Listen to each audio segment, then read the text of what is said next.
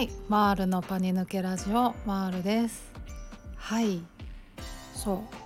う。なかなかですねパニック障害とかって、まあ、理解されにくい疾患じゃないですか、まあ、例えば電車に乗るのが足がすくんで怖いとかねなんか人が大勢のとこ行くのが怖いとか高速乗るのが怖いとかねいろいろまあ症状あると思うんですけどねそれもねなんかなったことない人からしたらなんでっていう話だと思うからなかなかまあ理解得られにくい疾患なんだろうなと思うんですよね。うん、でまあそういうねやっぱ分かってもらえないっていうことでショック受けたりとか落ち込んだりとか、まあ、それでうつの症状が出てきたりみたいなことも、まあ、よくある話だっていうことなんですけど私はですねあのもう諦めてましたね。諦めるというかもう分かってもらおうと思わないことにしてました。うん。もともとはもうめちゃくちゃ承認欲求の塊だったんですけど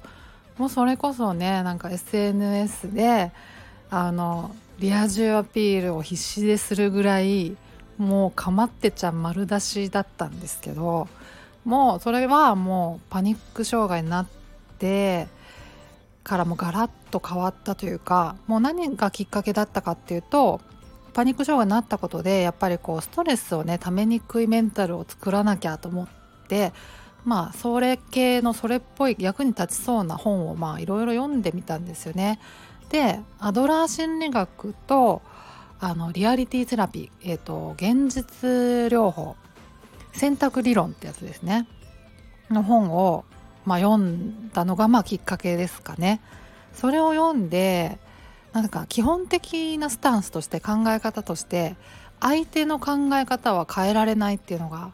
あるんですよね。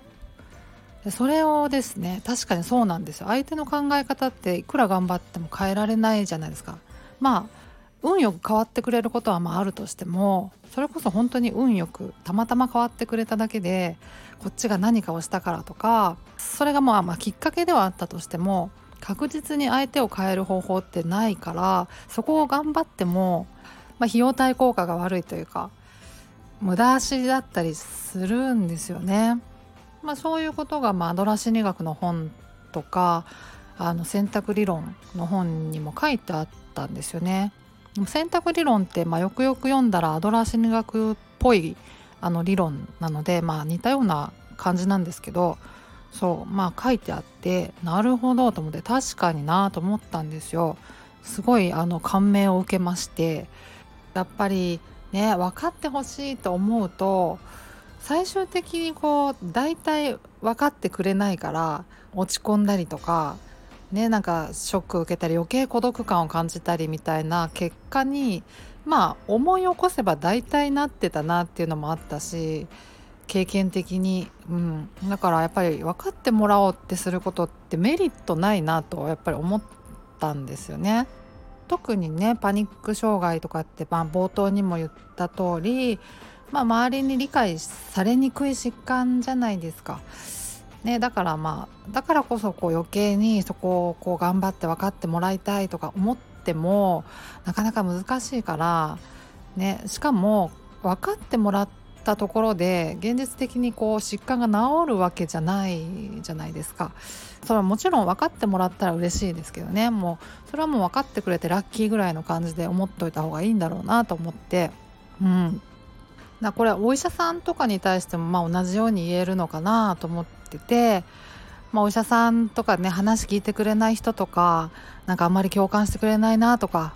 思う先生結構いるんじゃないかなと思うんですけど、まあ、お医者さんのまあ一番の仕事って共感じゃないと思ってるんでやっぱりまあ統計的に、まあ、まあ統計学じゃないですか医学って。なんでまあ統計的にこう治しやすい効果の高い方法をまあ提示してくれるのがまあ先生で、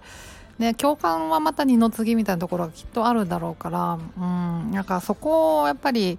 やっぱり共感してほしいっていう思いをまあ満たしたいのであればお医者さんにそれを求めるのじゃなくてやっぱりこうねあのカウンセリングの専門家とかの方がいいのかなとか思ったりするんですよね。まあ、カウンセリングの専門家もまあねいろいろ資格がいっぱいあってどの人がいいのかなみたいなのもきっとあるとは思うんですけど難しいとこですよね。うんうんそう最近ねなんか23年前ですかね国家資格ができましたよね心理職に新しく公認心理師っていう唯一の国家資格で、ね、受験資格とかもそもそもめちゃくちゃ高いから院大学院卒業してどうのこうのみたいな。だからかなりまああの信頼できる資格なんだろうなと思ってて、まあ、これから期待の意味も込めて、まあ、どうどういう形でカウンセリングするのかちょっとカウンセラーカウンセリング受けたことないか分かんないんですけど、まあ、カウンセリング受けるっていうような方はね公認心理師っていうのをこう肩書きで選んでもいいのかなとか思ったりもしてるんですけどまあまあそれを話は置いといてまあともあれ。まあ、私の場合はそのまあ分かってもらいたいっていう気持ちをちょっとやめてみるっていうことで、まあ、治療に専念できたところがあって、まあ、ストレスをね感じずに済んだっていうところもあるのでその点はおすすめかもしれないとか思いました。はい。うんそんな感じです。ちょっと長くなっちゃいましたが今日は終わりにしようと思います。ではまた。次回お会いしましょう。ではでは。